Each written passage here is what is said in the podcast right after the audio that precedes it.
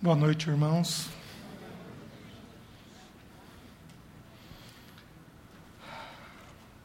Provérbios, capítulo 4, versículo 30.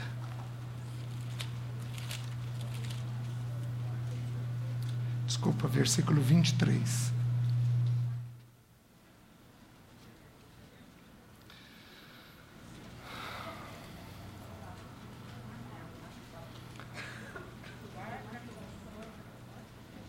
Palavra de Deus diz assim: Sobre tudo o que se deve guardar, guarda o coração, porque dele procedem as fontes de vida. Hebreus, capítulo 12.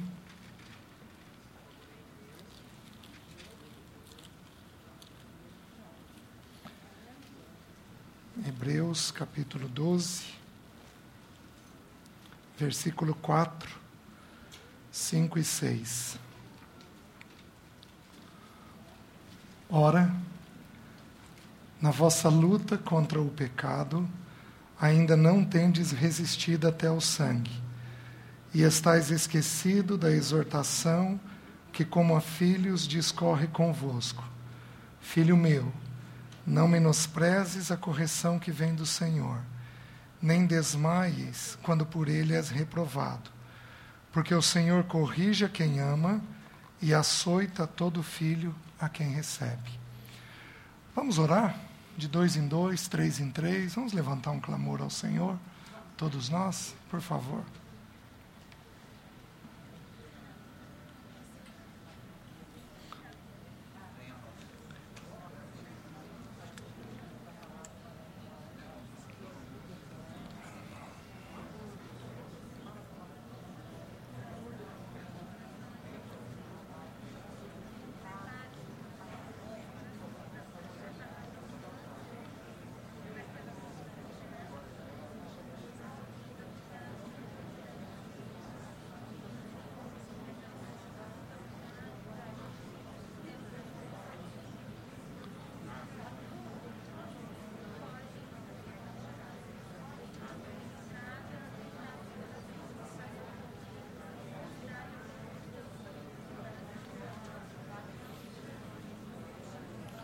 Sim, Pai.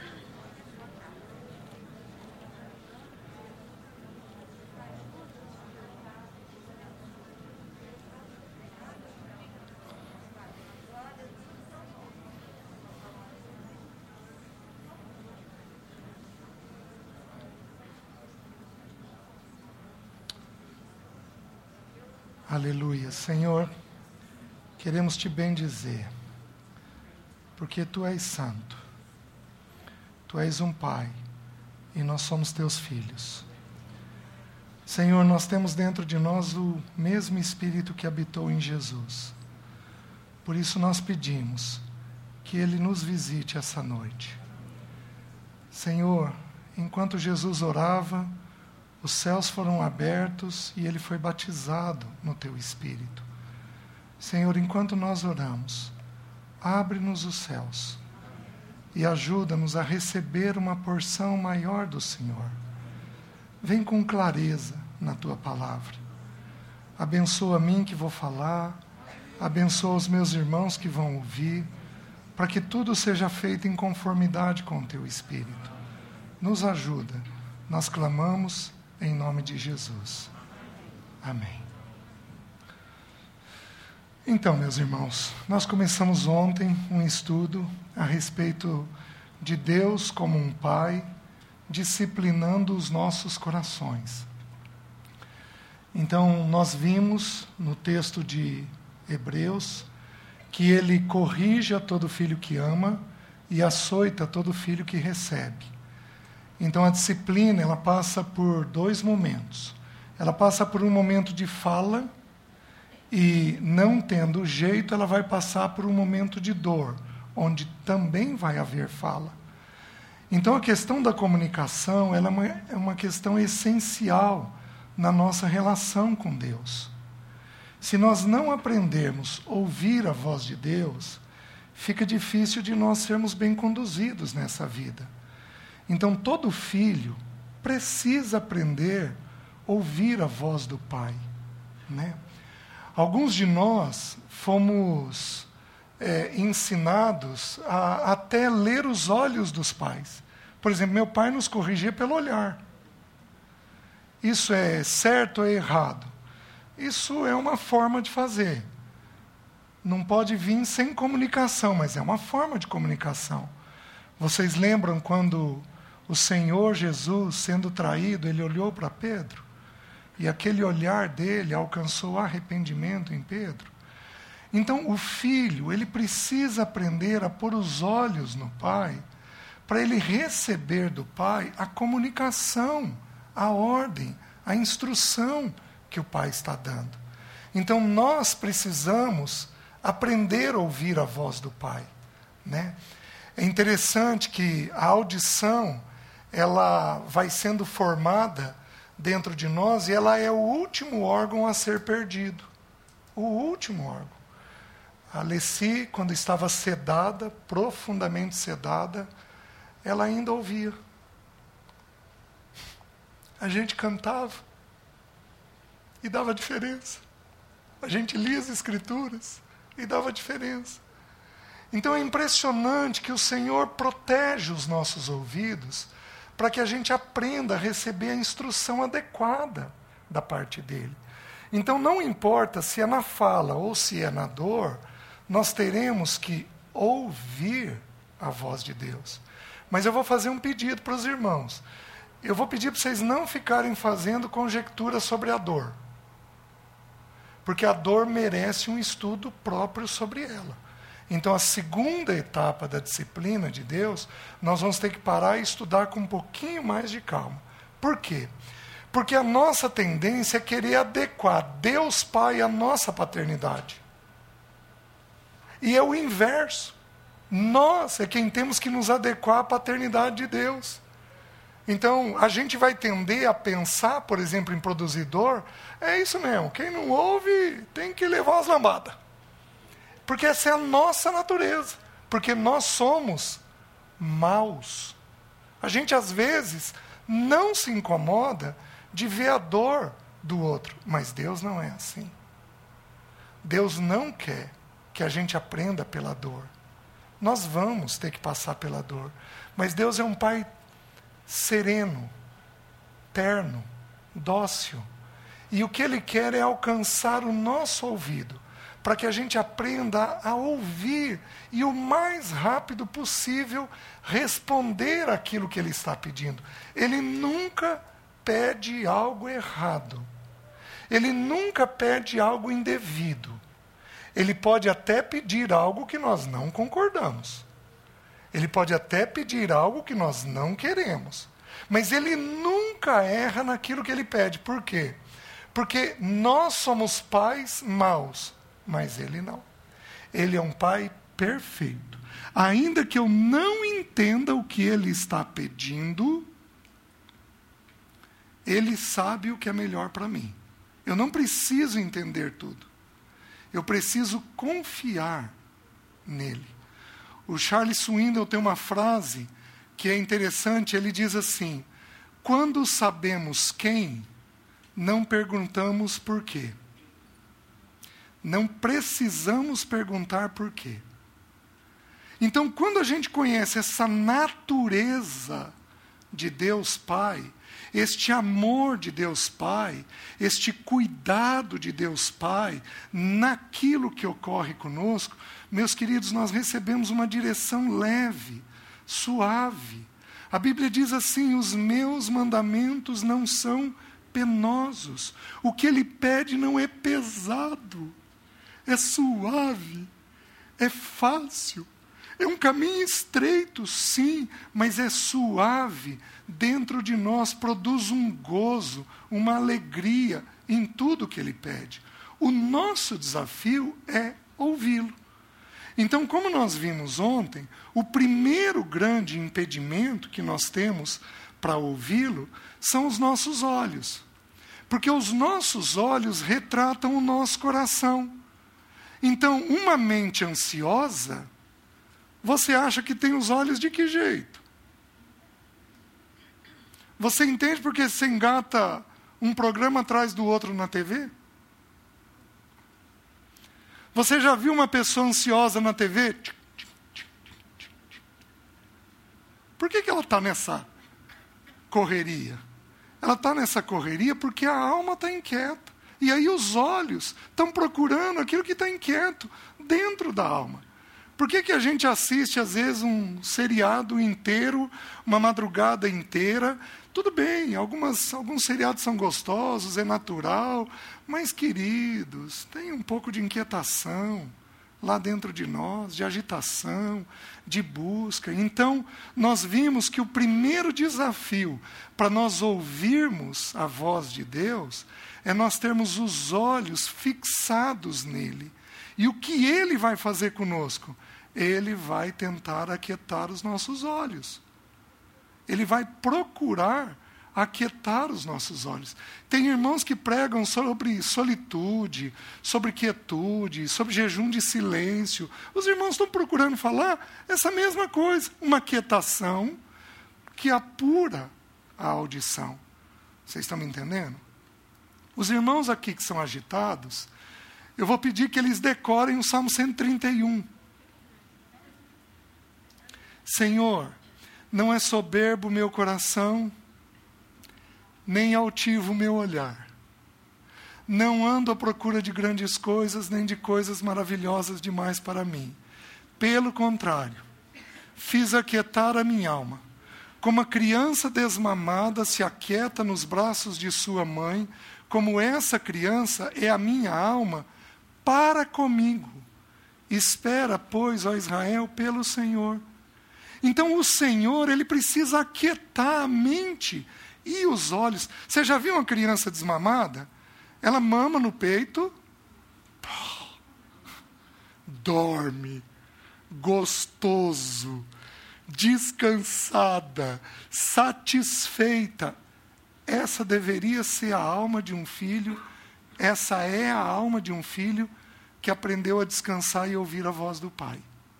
Então nós precisamos lembrar que o Senhor vai fazer a gente fixar os olhos nele, de alguma maneira. Vocês acham que o Senhor não fez isso na pandemia? É óbvio que o Senhor fez isso na pandemia. Diminuiu a agitação. Quanto de compra diminuiu na tua casa? Oh, você está entendendo? Quanto loja de shopping quebrada? Por quê? Porque o Senhor, de alguma forma, aquietou. Só que nós somos tão terríveis que, mesmo na pandemia, a gente acha um caminho ruim. A gente acha um jeito de ir agitando, de ir ficando novamente inquieto, confuso, conturbado. Então, o Pai, Ele vai dar um jeito de nos aquietar. Quem aqui tem filho agitado? Levanta a mão. Alto. Certo. Deixa eu te fazer uma pergunta. Cansa. A agitação da criança às vezes cansa. Gente, cadê o botão para desligar? Não agita, não cansa. O Senhor precisa nos treinar. Qual é a beleza do texto de Hebreus? A palavra corrige, ela precisa ser um pouco renovada dentro de nós, porque a palavra no grego, paideia, significa treinar. Então não é uma questão de, mas que moleque, vou ter que ralhar com ele. Não é uma questão de correção, é uma questão de treinamento. Criança muito agitada, nós vamos ensinar ela a ficar quieta. Criança muito quieta, nós vamos ensinar ela a ficar mais agitada. Ela fazer um pouquinho mais. Nós precisamos treinar os nossos filhos. Criança que fala demais, nós vamos ensinar ela a morder um pouco a língua. Criança que fala de menos, nós vamos ensinar ela a falar um pouco. Filho precisa ser treinado. A vantagem que nós temos é que nós pegamos eles pequenininhos. Então a gente consegue fazer tudo. Mas Deus pega a gente já meio crescido. Uma pessoa que se converte aos 30, 40 anos, de repente se tornou filho de Deus aos 40 anos de idade. O que, que Deus tem que fazer com ele? Desfazer um monte de coisa para poder fazer aquilo que é necessário. E Ele tem paciência conosco. É como se eu fosse adotar o Maurício. Desculpa, Maurício. Tem liberdade, né? Vocês já pensaram a mão de obra que eu vou ter? Eu vou ter que fazer um intensivo com a Flávia. Deus faz isso e Ele faz pacientemente. Não, Maurício, vem cá, meu filho. Quero que você seja meu filho. Nossa, mas tem tanta coisa para ser desfeito, eu não me incomodo, eu vou desfazer o que precisa desfazer. E eu vou fazer da minha própria natureza em você. Então, a ideia da disciplina é a ideia do treinamento. Não é a ideia da correção brava, da punição, da vara apenas. Tudo isso nós vamos conversar na próxima vez. Mas é a ideia de treinar um filho naquilo que é deficiente dentro dele. Vocês estão me entendendo? A gente fortalece aquilo que é bom, então a gente vai incentivando, que legal, graças a Deus, que coisa boa, Deus te deu isso daqui, olha que talento, olha que dom. A gente vai incentivando o filho naquilo que é bom, mas a gente vai tirando aquilo que é inadequado. Por isso, meus queridos, é uma relação tão única, tão perfeita, tão santa. Ele é um pai tão único, mas tão único, mas tão único conosco. Eu vou contar para vocês uma experiência que eu tive. Vocês, é, é, eu quero ser bem objetivo nisso. É, quando a Alessi estava no hospital, ela estava com muitas dores e ela teve que ser sedada para tirar as dores. Foi sedada na quarta-feira. Na quinta-feira, ela teve muita dificuldade respiratória. Então, ela corria 24 horas por dia. Foi assim, por muitos dias.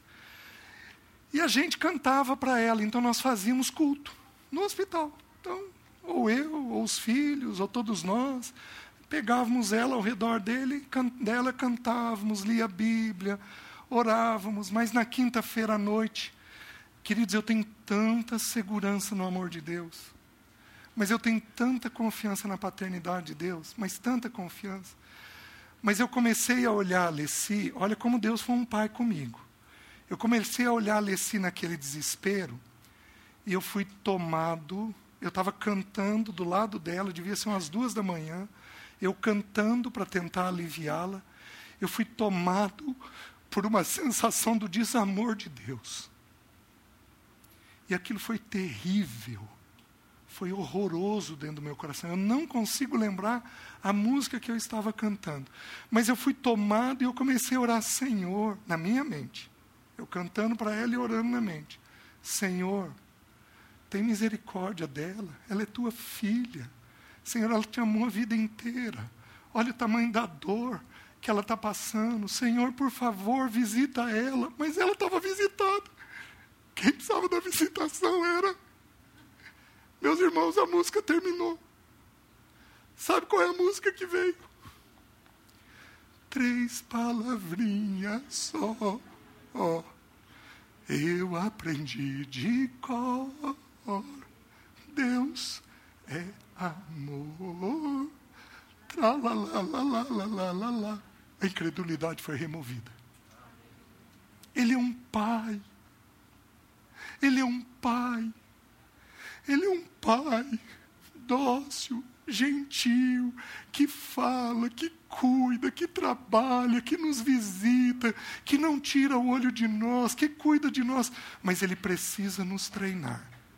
Ele precisa colocar da natureza dele dentro de nós. E a vida nesta terra é o limite. Nós vamos ter a eternidade inteira para aprender da natureza dele.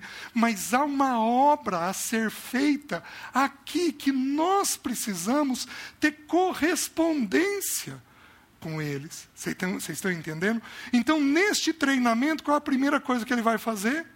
Nos aquietar. Aquietai-vos. E saber que eu sou Deus. Salmo 46, 10. Então ele precisa aquietar os nossos olhos primeiro impedimento a ser vencido. Mas há um segundo impedimento a ser vencido. Que aí eu quero mostrar isso para os irmãos. Abram, por favor, em Mateus.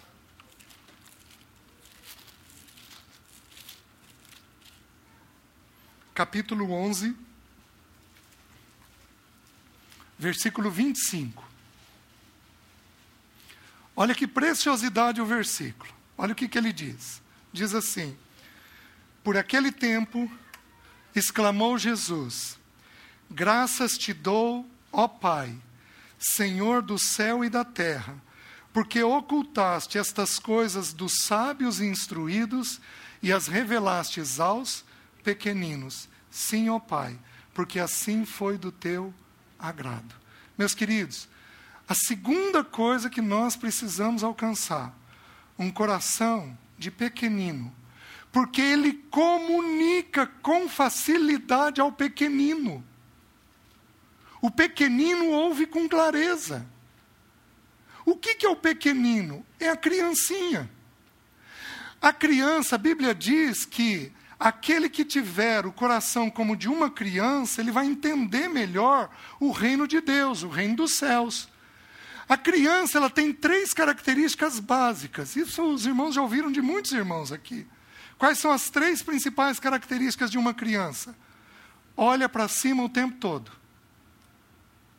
Você pega desenho de criança, quando a gente tem que estudar os desenhos da criança, então tem a cabecinha, tem o corpo e tem uma perna desse tamanho. Por quê? Porque a criança olha, a perna é comprida para ela.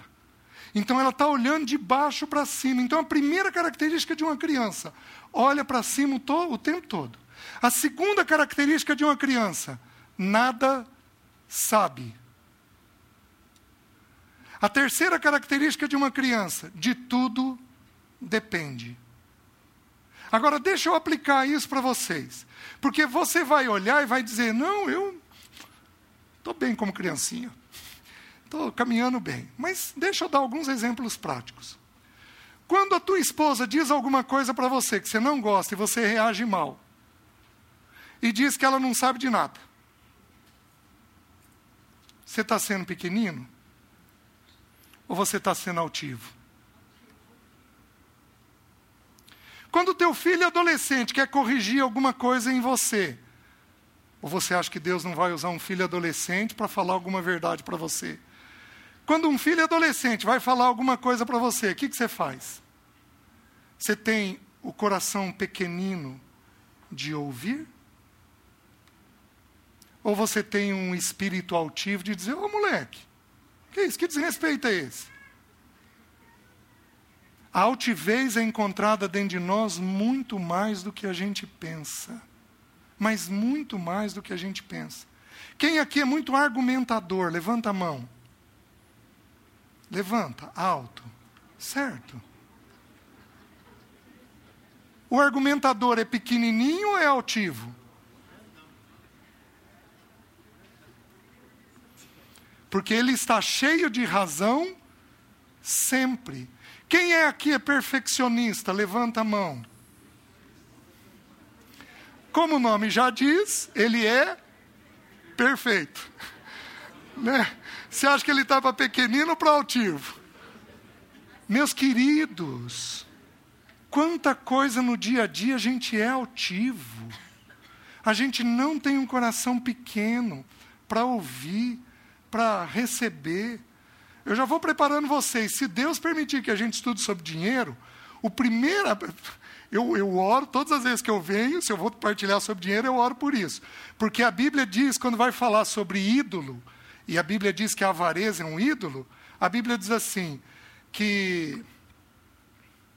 Fugiu o versículo, espera aí.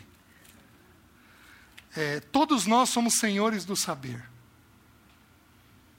Que se alguém julga saber alguma coisa, com efeito ainda não aprendeu como saber. Falando de dinheiro, porque de dinheiro todos nós aqui vamos ter opinião.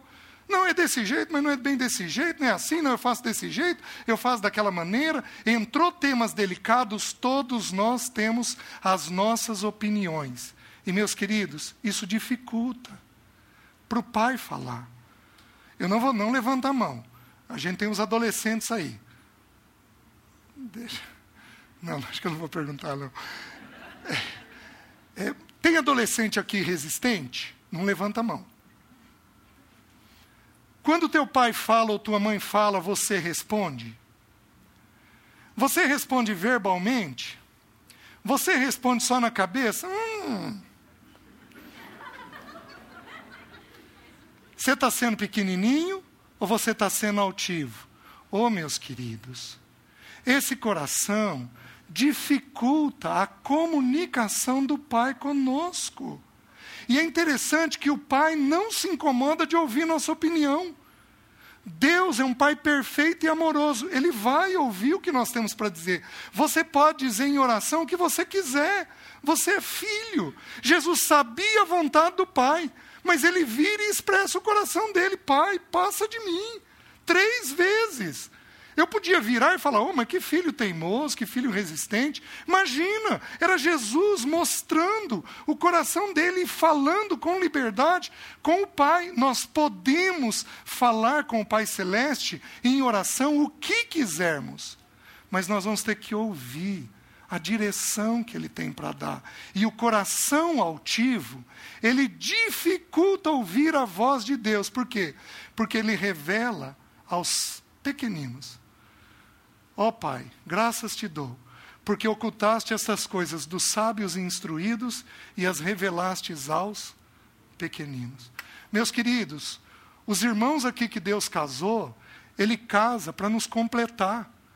É um, o casamento é, em partes, um ato de humildade. Sabe por quê? Porque a gente reconhece que sozinho nós não vamos dar conta. Que a gente precisa do parceiro.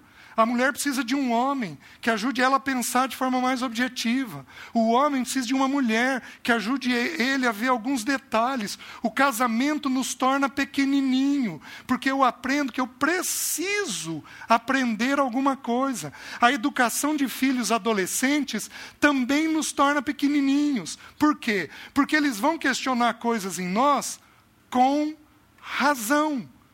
Obviamente, tem algumas coisas que eles vão questionar que eles não têm razão alguma. Mas tem uma ou outra coisa que eles vão falar de nós em que eles têm razão naquilo que eles estão dizendo. E nós precisamos aprender este caminho da humildade. Então, você quer aprender? Aprenda a ouvir. Quem aqui fala mais do que deveria? Levanta a mão.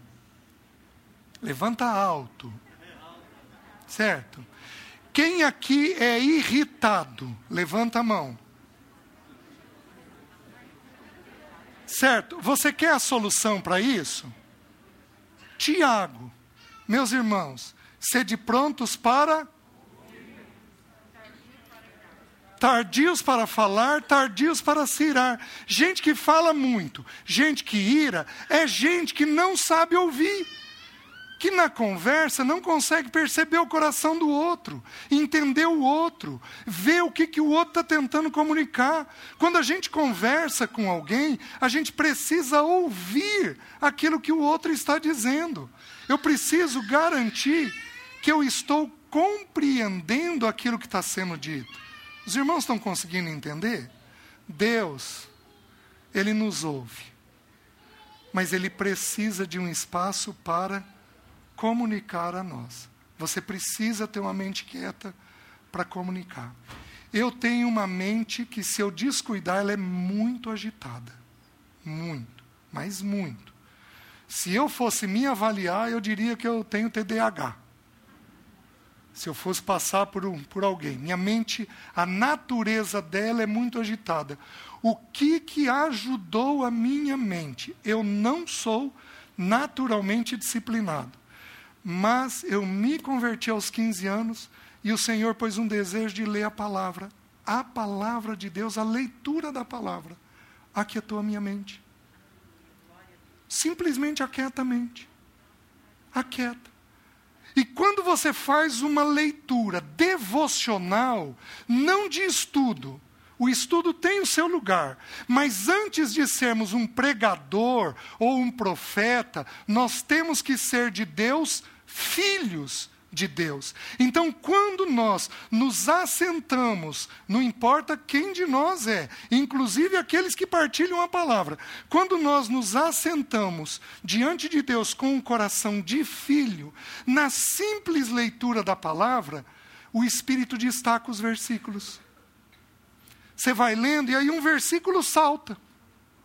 E aí é um sinal que há um depósito sendo feito dentro de você, ou para você ou para alguém. Então Deus precisa colocar os nossos olhos aqui e precisa tirar de nós esse espírito altivo, mas é um espírito de quem quer aprender. Então a simples leitura da palavra põe ordem na agitação que nós temos. Vocês estão me entendendo? Quem aqui é agitado, eu faço um desafio com você. Se propõe a ler as Escrituras ao longo de um ano.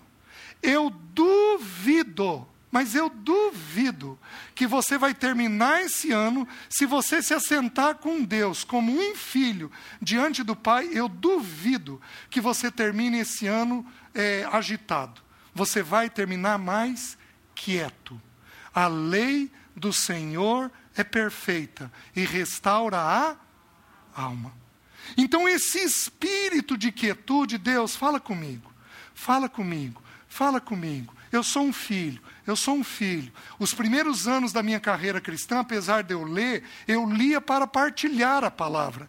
Aí o Senhor me ensinou sobre a paternidade dele, corrigi isso, e o meu tempo devocional de manhã é eu com o meu pai. Eu com o meu pai. Eu com o meu pai. Ele pode até derramar um estudo, mas eu vou estudar em outro momento.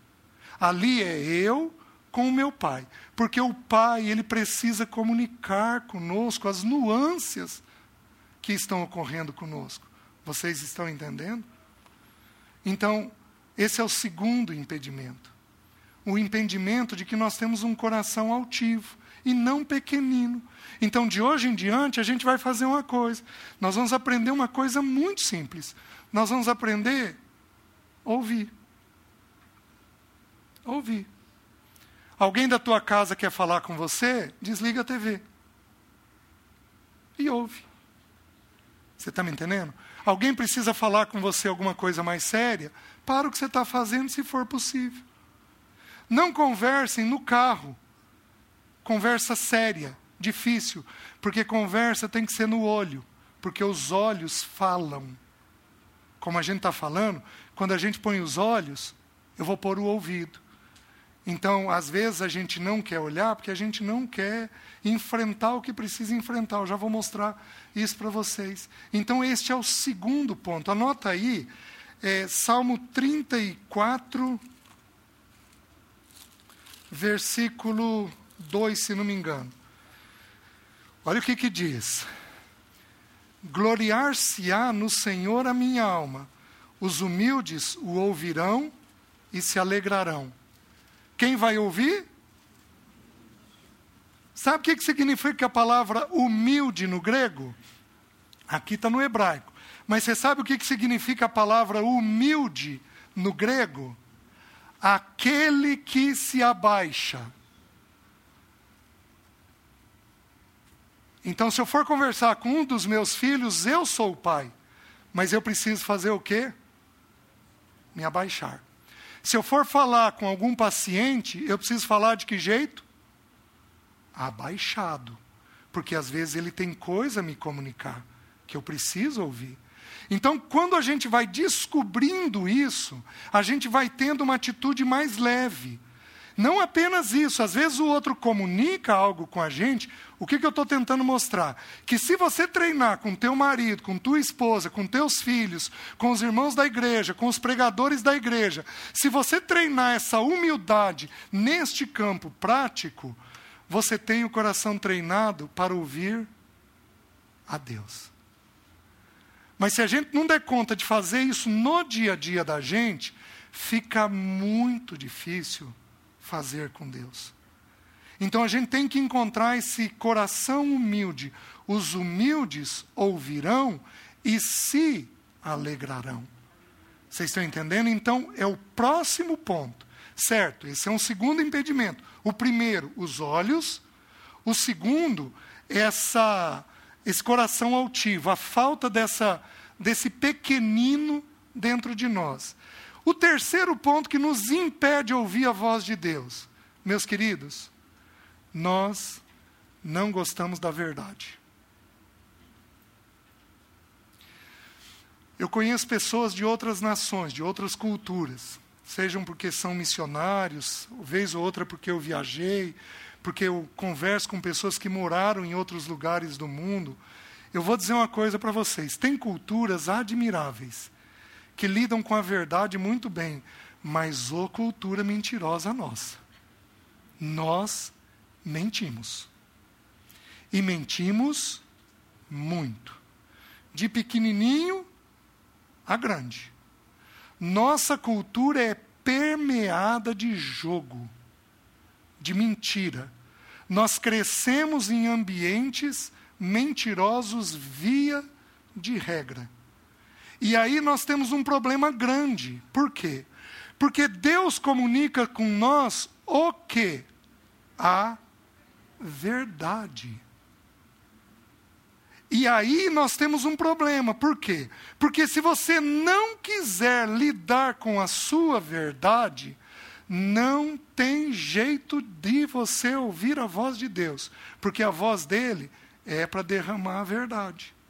Vocês estão me entendendo? Deixa-me mostrar alguns versículos para os irmãos. Abram em João capítulo 7, versículo 7. Olha o que, que o nosso Senhor Jesus enfrentou. João 7,7 diz assim: Não pode o mundo odiar-vos. João 7,7. Não pode o mundo odiar-vos, mas a mim me odeia, porque eu dou testemunho a seu respeito de que as suas obras são mas Jesus virava e falava: Isso aqui não é segundo Deus. O que, que o mundo fazia? Odiava ele. O problema, nós não temos ódio do nosso irmão mais velho. O problema é que se nós não tivermos a coragem de olhar nossas verdades, não tem avanço. Quando eu disse ontem para os irmãos que a, a psique morre para Zoe existir, o nome disso, da, dessa doutrina nas Escrituras, é santificação. Então, onde o que é meu vai morrendo e a vida do Senhor vai nascendo dentro de mim. É o processo de santificação. Onde eu morro e ele cresce. Onde eu desapareço, eu diminuo e ele vai entrando dentro de mim. O nome disso é do processo é santificação. Quando nós temos dificuldade com esse processo, o pai entra treinando. Ele vai nos treinar. Filho, vem cá. Vem cá, você está enroscado nessa lição aqui. Deixa eu te treinar nisso daqui. E aí ele vai precisar falar para nós as verdades. O problema é, nós não gostamos da luz. Abro em João 3, texto muito conhecido.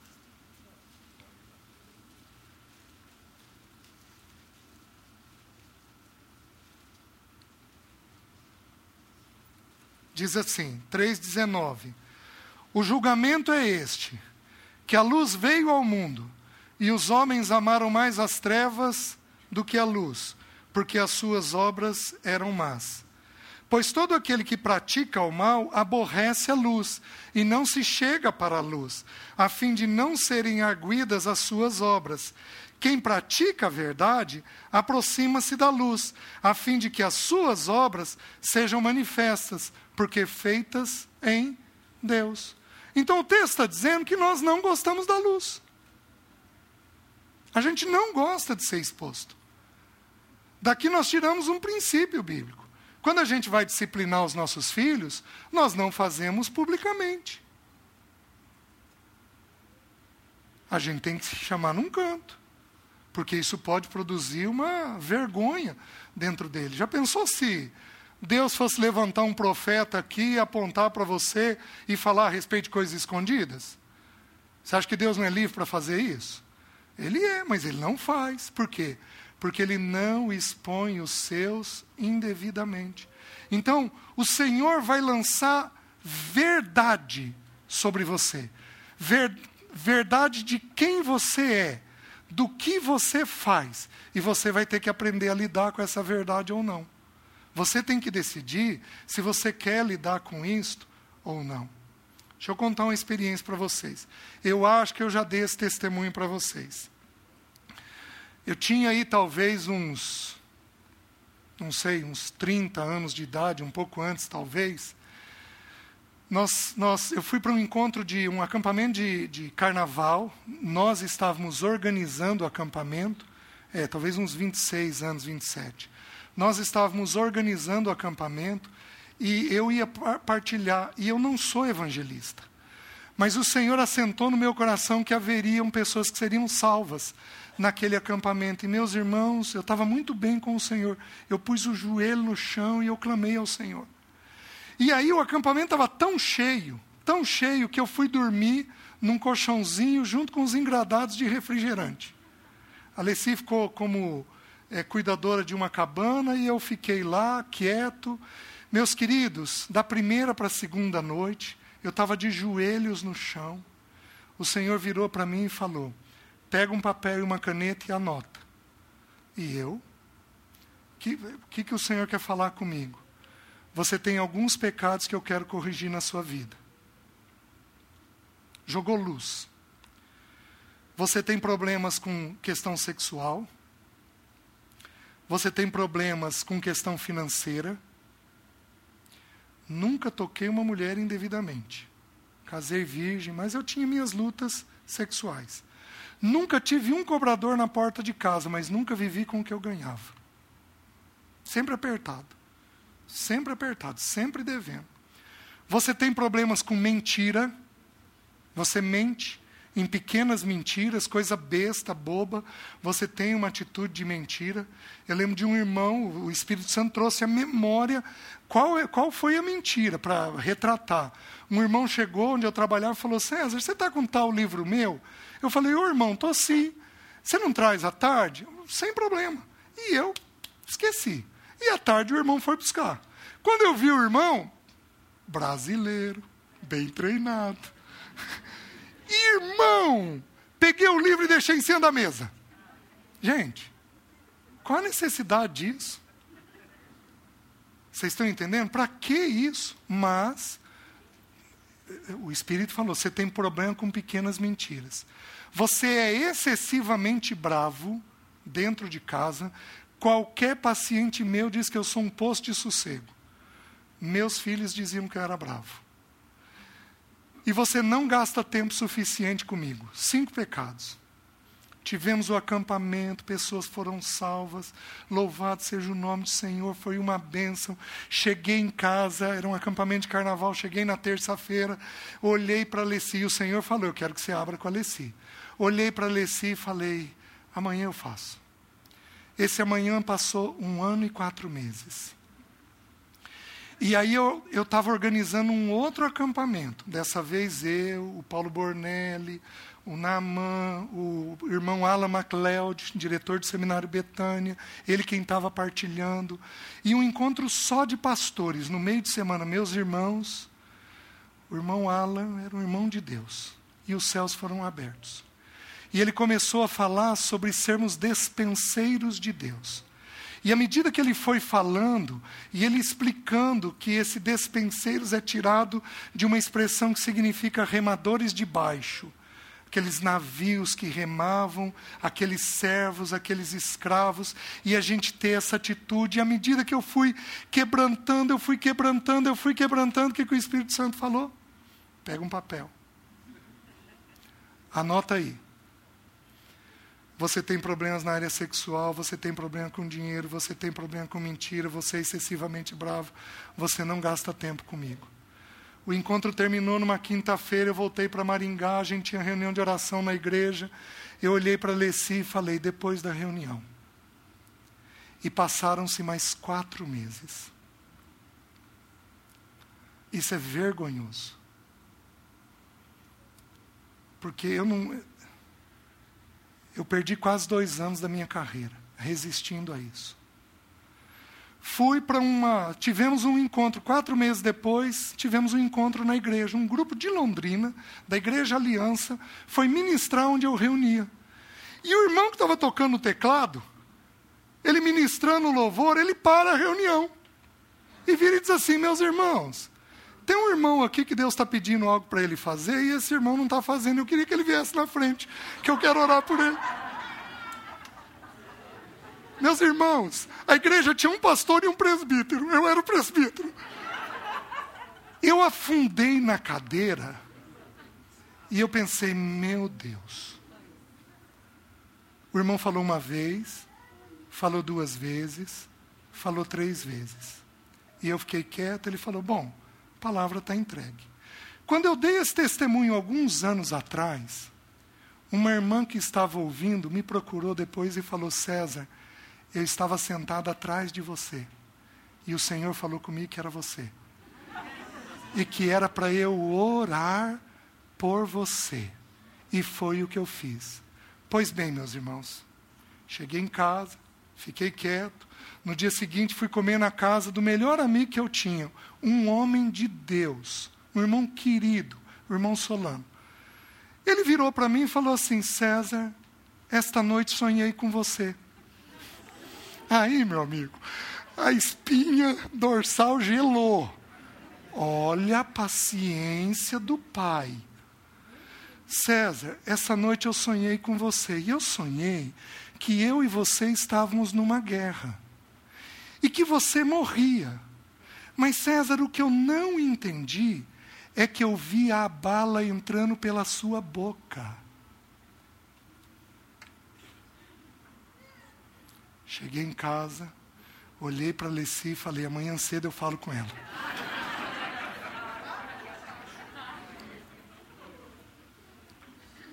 Passaram-se mais alguns meses. E aí Deus permitiu que alguém da minha casa adoecesse. Quando ele permitiu aquilo, lembra que dor nós vamos estudar. Então não façam conjecturas. Quando ele permitiu aquilo, meu coração apertou. E eu sabia que eu, como homem, estava em desobediência e que minha casa estava sem cobertura espiritual. Liguei para o pastor da igreja, irmão Paulo, o irmão podia vir aqui orar? Tem uma situação de doença, o irmão podia fazer isso? O Paulo virou e falou assim: César, eu estou o dia todo com você na cabeça. Eu sei que tem alguma coisa acontecendo. Meus irmãos, ele veio, ele orou, ele ungiu, ele saiu, ungiu o doente, saiu. Quando ele saiu, eu falei, Leci, vem cá. Eu não sou o mesmo homem depois daquele dia. Porque o conceito de libertação de Deus é pela verdade e conhecereis a verdade, e a verdade vos libertará. Tem irmãos aqui fofoqueiros, tem irmãos aqui é, negligentes, tem irmãos aqui preguiçosos, tem, olha, eu não sei quem é, tem irmãos aqui é, com, com pecados sexuais, tem irmãos com pornografia, tem irmãos com dívida, é, é, é, tem irmãos que gastam demais. Meus irmãos, a lista é imensa: pecados de ordem sexual, pecados de ordem relacional, pecados com pai e mãe, tem todo tipo de pecado aqui. A questão é que o Espírito Santo de Deus vai virar e vai falar: tal coisa é pecado. E o que você vai fazer com esta verdade. Porque o alvo dele não é te destruir. O alvo dele é te treinar. O alvo dele não é te expor. O alvo dele é te treinar. Mas ele precisa mostrar para você qual é a área e você tem que assumir qual é a sua verdade. Meus irmãos, esse caminho é solitário. Cruz cabe um. Cruz não é para dois. Cruz é para um. Você tem que tomar as suas verdades. Você tem que tomar a vontade de Deus dentro da sua vida. Você tem que ter a coragem de dizer: Eu tenho este pecado.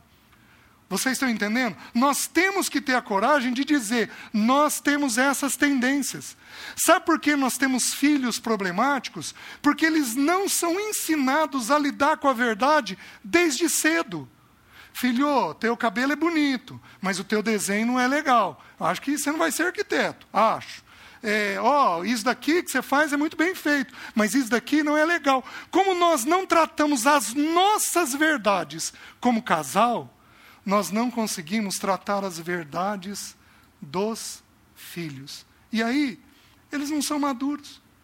Esse princípio que eu estou ensinando para os irmãos, ele é tão, ele é tão poderoso, tão poderoso que todos nós aqui vamos conhecer famílias de ímpios que são extremamente admiráveis. Gente equilibrada, correta, boa, não tem o Senhor, mas gente madura, gente boa. Por quê? Porque aprenderam desde cedo a lidar com a verdade. E nós, o povo de Deus, fugindo dela. Aí o Senhor quer revelar e a gente não quer mostrar. Então nós vamos ter que ter a coragem de dizer, Espírito de Deus, o Senhor está comunicando tal coisa ao meu coração. Levanta aí uma verdade na sua mente de uma coisa boa tua. Levanta uma verdade. De, um, de uma virtude que você tem. Levantou? Agora levanta um pecado que você tem. Levantou? Aí eu te pergunto: ah, os teus sabem disso?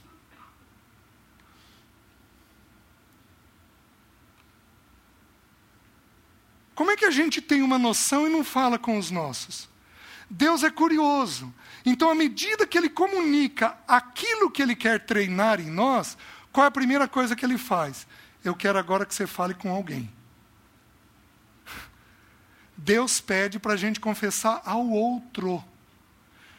Para os casais, quem é o outro mais perto? O parceiro. Mas algumas vezes nós não temos condições de confessar a ele. Então a gente procura um irmão idôneo naquela área, um justo naquela área. Confessai, pois, as vossas faltas uns aos outros e orai uns pelos outros para serdes curados. Muito pode, por sua eficácia, a súplica do justo. Eu, antes de abrir com a Alessi, eu procurei o Paulo, Paulo Bornelli.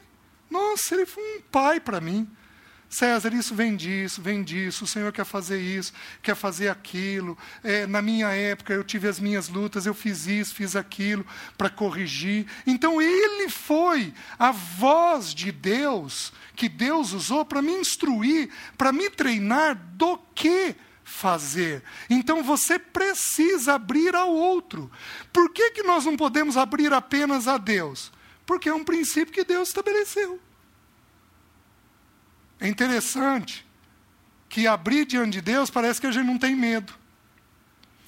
Mas parece que abrir aos outros é difícil, né? A gente tem que ser muito pequenino, muito quebrantado para poder abrir. Mas este é o princípio. Então o pai, ele vai identificar qual verdade neste momento precisa ser tratada. Queridos, todos nós, todos, se tiver algum aqui acima de 12 anos de idade, todos nós estamos nesta mesma lição. Qual lição? O Pai está revelando alguma coisa que Ele quer trabalhar em nós. Todos nós estamos nisso. O fato é que uma vez que a gente identifica o que, que o Pai está trabalhando, nós vamos procurar o que as Escrituras dizem a respeito daquilo. Como é que eu corrijo isso? Como é que eu vejo isso? Como é que eu resolvo isso? Então, quais são as verdades que neste momento Ele está trabalhando em você? Se o Espírito Santo de Deus fosse pedir para você fazer uma lista, quais são as áreas que o Espírito Santo está trabalhando em você neste momento? Se não houver reconhecimento da verdade, de qual é a nossa verdade, não tem jeito de avançarmos. Eu vou falar algo para os irmãos que eu não sei se eu já disse ou não. Vocês já ouviram aí em algum estudo. Eu vou reduzir um pouco o valor do texto. Então eu não estou fazendo a melhor exegese do texto. Eu vou fazer uma aplicação do texto. Jesus falou assim: Eu sou o caminho, a verdade e a vida. Então, isso daqui, se a gente for estudar, é vastíssimo. A, a, a vida é a Zoe, a verdade é que ele é o filho de Deus, então ele retrata quem Deus é. Ele é o filho do homem, então ele é a excelência da criação. A gente pode partilhar horas e horas sobre isso. Se for falar que Ele é o caminho, nós vamos aprender que Ele é o único que nos leva a Deus, Ele é o único que nos justifica diante do Pai. Não há outro Deus, não há outros caminhos, é só um caminho o caminho de Jesus, o eterno Filho de Deus. Essa seria a exegese, mas eu vou fazer uma aplicação.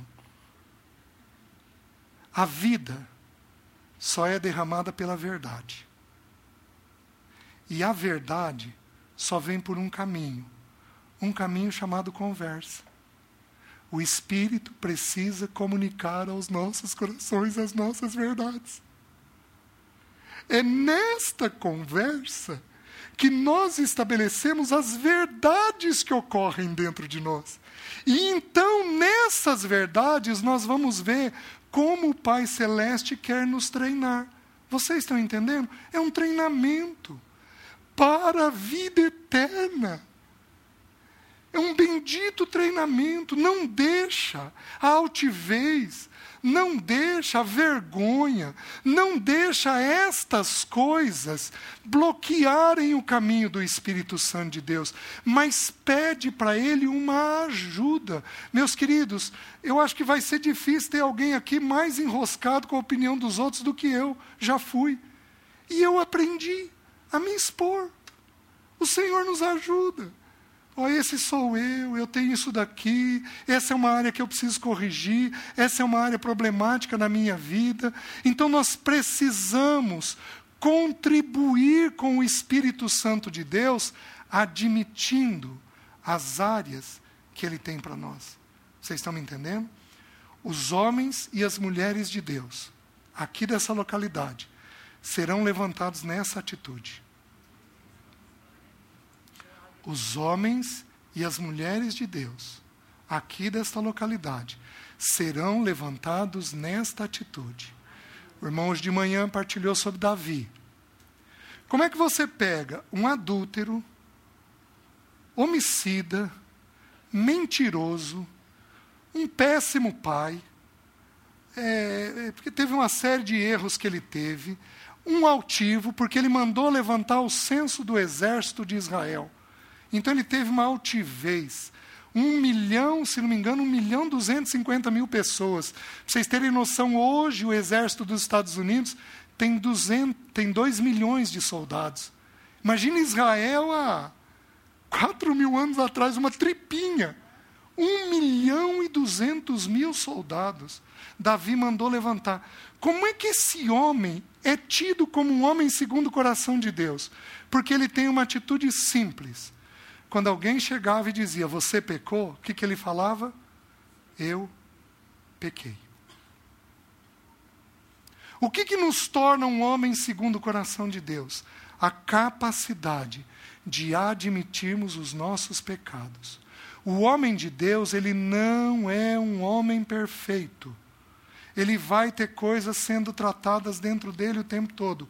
O homem e a mulher de Deus é um homem e uma mulher que tem a coragem de admitir os pecados que tem dentro de si mesmo. Os irmãos estão conseguindo entender? Então é aqui que inicia o nosso avanço pelo mundo.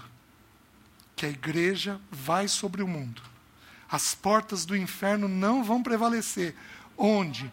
nesta atitude de quebrantamento da igreja. É aqui que nós temos famílias estáveis, unidas, onde a verdade é estabelecida, o caminho, a verdade e a vida. Então, à medida que nós vamos admitindo nossas verdades, a zoe de Deus, a vida de Deus, vai sendo derramada no nosso meio.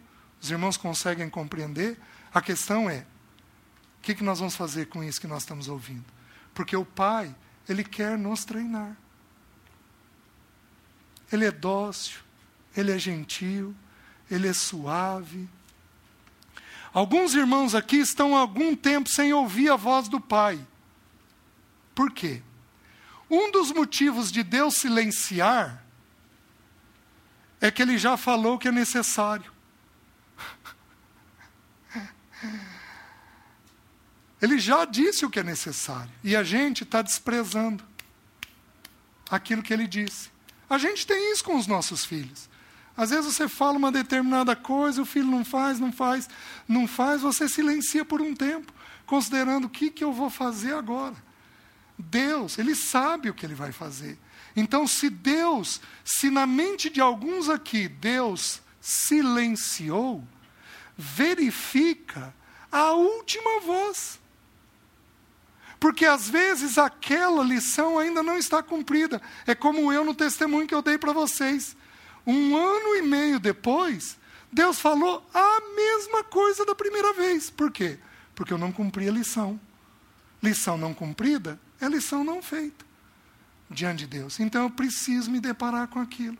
Então tenha a coragem de estabelecer quais são as suas verdades e trabalhar estas verdades dentro de você. Eu admito uma coisa. Quando eu aprendi que a verdade precisava ser estabelecida, eu melhorei no meu ouvido, hein? As brigas, às vezes, que podiam haver entre eu e a Alessi cessaram. Por quê? Porque o objetivo nosso era a verdade. Então ela falava, tá bom, Lê, vamos ver o que tem de verdade nisso daqui, vamos orar por isso. Eu falava, tá bom, César, vamos ver o que, Deus pensa disso daqui. Então parou de haver argumento.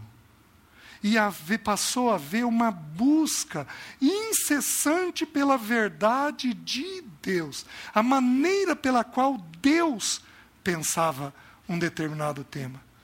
Oh, irmãos. Quantos irmãos aqui nós não cortamos porque eles falam verdades às vezes?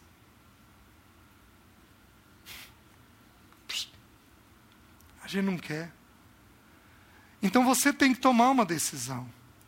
Você vai deixar a luz ser incidida ou não?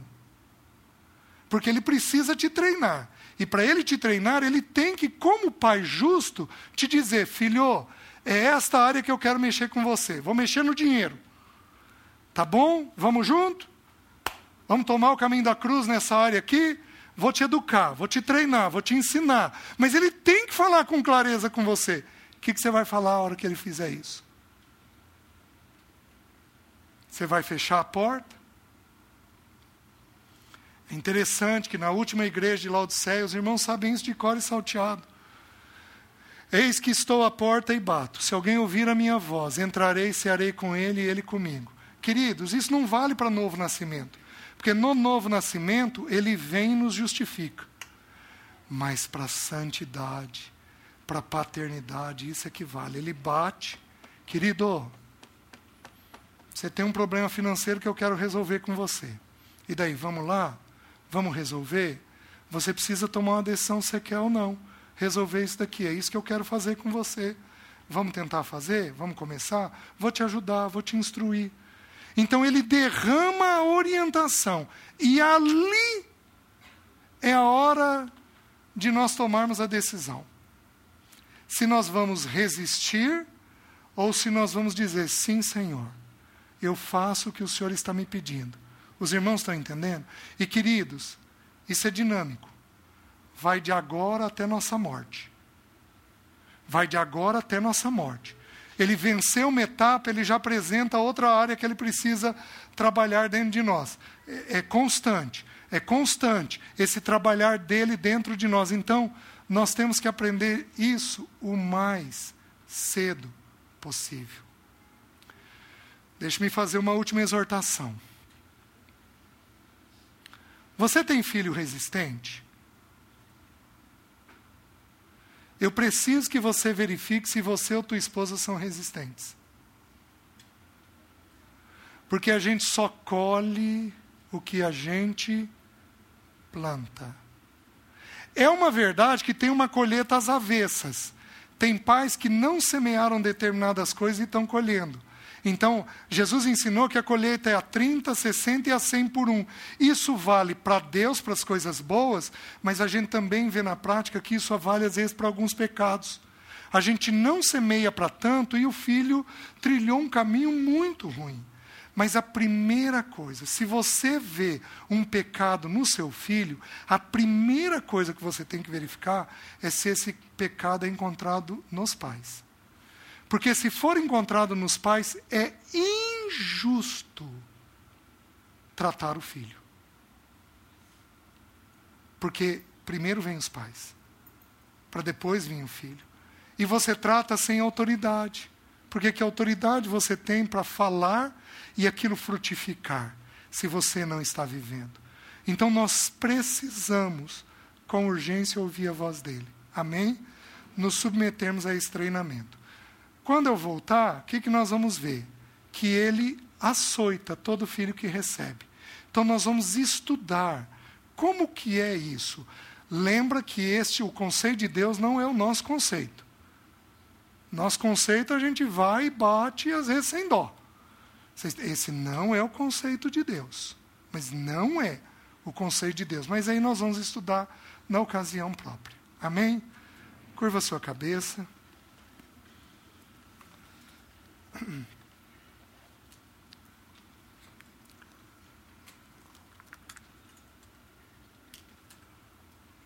Senhor,